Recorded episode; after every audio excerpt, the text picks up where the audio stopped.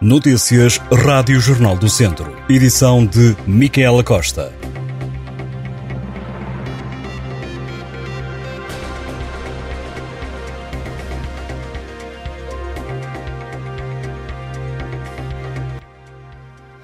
O Craques Clube de Lamego queixa-se de ter sido alvo de comentários racistas durante o jogo de sub-16 frente ao Clube Desportivo de Sinfãs.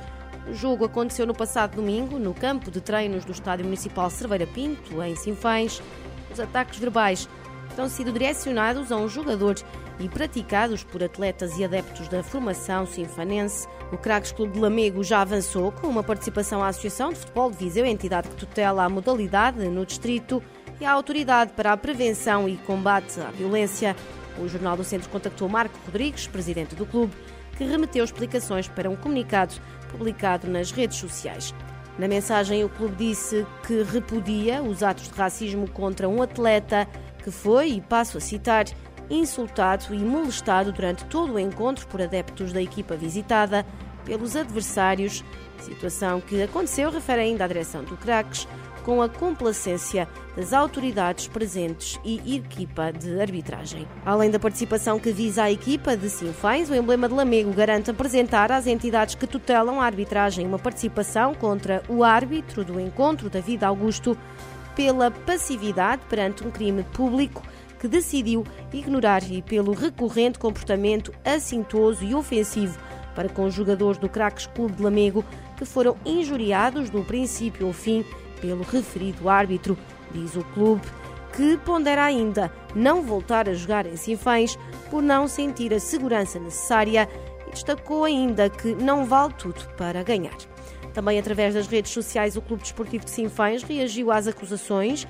Contactado, o presidente do clube, João Cardoso, remeteu para o comunicado divulgado. A palavra racismo deverá ser eliminada da vida em geral e do desporto em particular, começa por escrever o emblema sinfanense continuando dizendo que nunca este clube foi acusado nem denegrido, seja por quem fosse, devido a fenómenos deste calibre.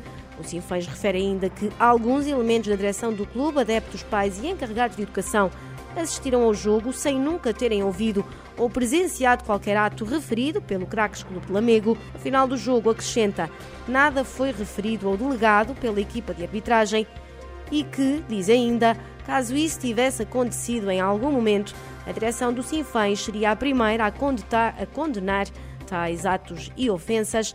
A formação lamecense acusa o Craques Clube de Lamego de injuriar e denegrir o bom nome do clube e garante que vai defender-se nos locais próprios com o suporte e as evidências que tem ao dispor e diz ainda que de tudo fará para que a verdade seja reposta. O ministro das Infraestruturas, João Galamba, comprometeu-se a desenvolver esforços para acelerar a requalificação do IP3 entre Viseu e Coimbra e acredita que em 2024 as máquinas vão estar no terreno. Em Viseu, onde esteve presente na cerimónia de assinatura do ato de consignação da requalificação da Nacional 229, o governante deixou a promessa de que tudo fará para que, em articulação com as infraestruturas de Portugal, se possa acelerar a obra e lançar a empreitada entre o segundo e o terceiro trimestre de 2023 e espera que as máquinas estejam no terreno em 2024. João Galamba admitiu que as obras no IP3 estão atrasadas. Já o presidente da Câmara de Viseu, Fernando Ruas, que também esteve na cerimónia, falou do IP3, mas da duplicação em perfil de autoestrada, como tem vindo a reivindicar o autarca social-democrata Disse ainda que o governo tem justificações para o fazer, por isso, Fernando Ruas disse esperar que o governo português leve à Direção-Geral de Política Regional da Comissão Europeia a possibilidade de financiar esta estrada com perfil de autoestrada. O autarca aproveitou ainda a presença do Ministro das Infraestruturas para lhe deixar a promessa de que Viseu não vai ficar afastado do plano ferroviário, mesmo que ele já não esteja cá para ver o comboio. Mas João Galamba respondeu, dizendo que tem como objetivo levar a ferrovia a todas as capitais do distrito, sublinhando que o comboio tem mesmo que regressar a Viseu. Mais de meia centena de oficiais de justiça protestaram esta terça-feira em frente ao Palácio da Justiça, em Viseu, exigindo uma carreira mais digna e justa. A paralisação que foi convocada pelo Sindicato de Funcionários Judiciais aconteceu durante meia hora Os funcionários concentraram-se à porta do tribunal e estavam vestidos com uma camisola preta, onde se lia Justiça para quem nela trabalha.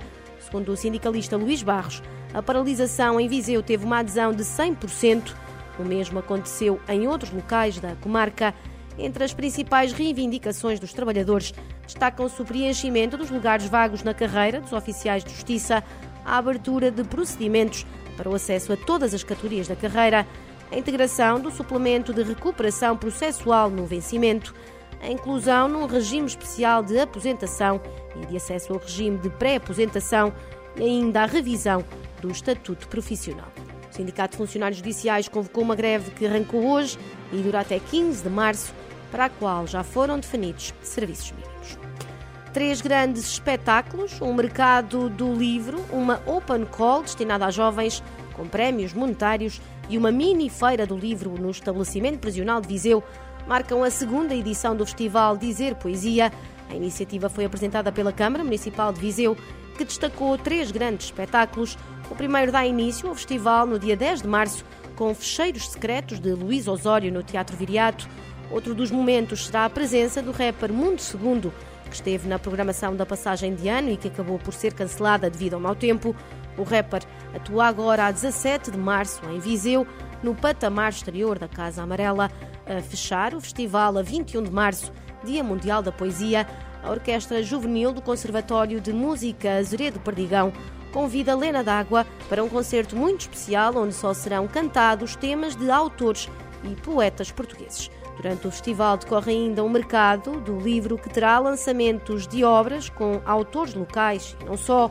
Segundo Leonor Barata, vereadora da Cultura no município de Viseu, esta segunda edição do Festival Dizer Poesia será especialmente dedicada a dois poetas vizienses, Judite Teixeira e Luís Miguel Nava, e ainda que vai girar à volta do centenário do grande poeta português Eugênio de Andrade.